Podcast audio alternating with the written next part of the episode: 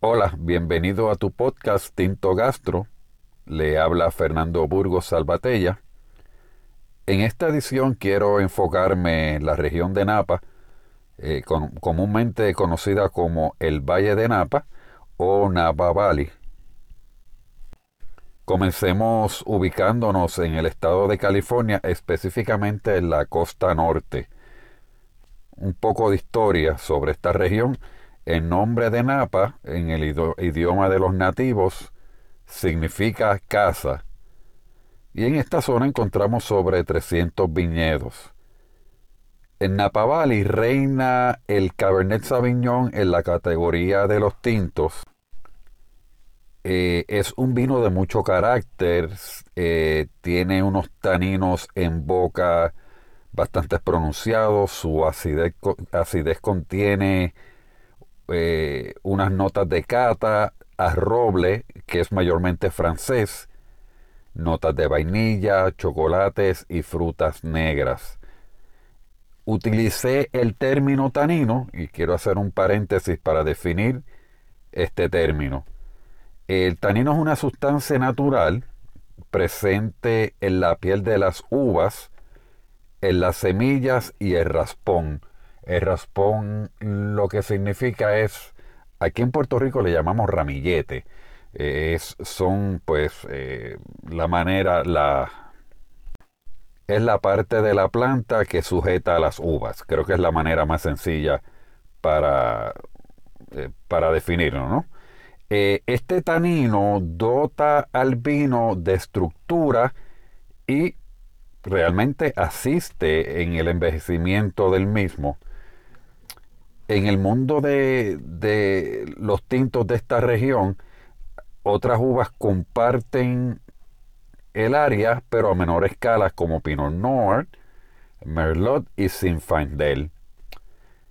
El Chardonnay, en el caso de los blancos, en el estilo de Napa, este posee un cuerpo bastante pronunciado, fruta tropical tanto en nariz como en boca, al degustarlo percibiremos un tipo de cremosidad. Y esta se adquiere a través de la fermentación maloláctica, que es el proceso mediante las bacterias convierte, eh, debo decir, el proceso mediante el cual las bacterias se convierten de ácido málico en láctico y por eso es que tenemos esa cremosidad en boca. Hay personas que dicen como un sabor a mantequilla, ¿no? Eh, también vamos a encontrar unas notas de tostado y esto se debe a la barrica de roble utilizada.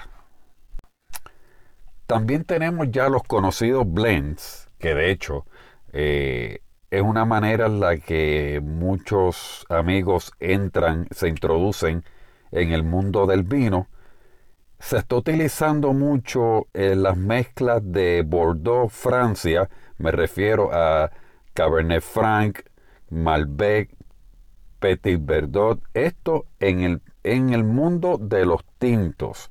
En el caso de los blancos vamos a encontrar unos blends que por lo regular están eh, incluyendo semillón.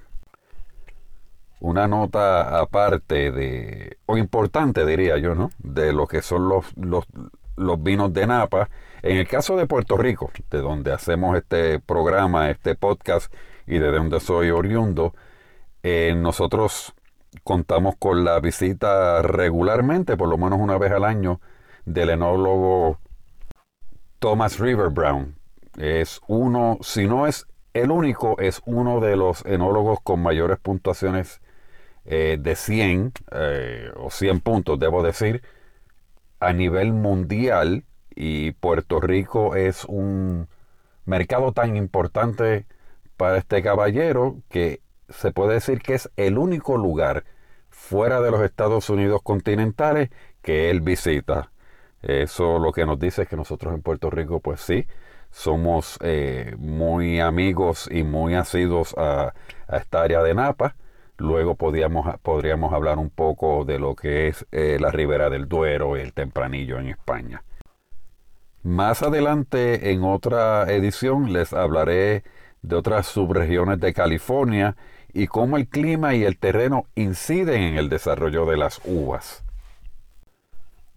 Me parece que no les mencioné un dato importante sobre las uvas blancas también que se trabajan en, la zona luego del Chardonnay. Si lo mencioné ya, pues me disculpan. Eh, dos uvas, dos varietales que toman ese segundo lugar viene siendo el Sauvignon Blanc y el Chenin Blanc. Bueno amigos, eh, ha sido todo por esta edición de Tinto Gastro. Les agradezco su sintonía. Les habló Fernando Burgos Salvatella y será hasta la próxima.